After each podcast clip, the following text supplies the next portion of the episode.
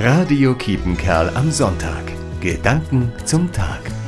Am Telefon erzähle ich meinem Schwiegervater in Bottrop, dass wir jetzt wieder Gottesdienst feiern können, aber leider nicht singen dürfen. Dann könnt ihr nur brummen, sagt er. Und ich denke, eigentlich hat er recht. Am Sonntag spielt der Organist in Appelhülsen Geh aus mein Herz und ich lade die Gemeinde zum Brummen ein oder Summen, je nach Stimmlage. Und so summen und brummen wir die vertraute Melodie, die das Lob Gottes singt.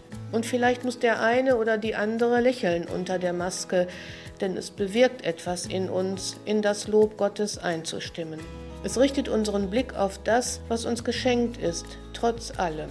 Wir vermissen ganz viel in dieser Zeit. Wir müssen auf viel verzichten.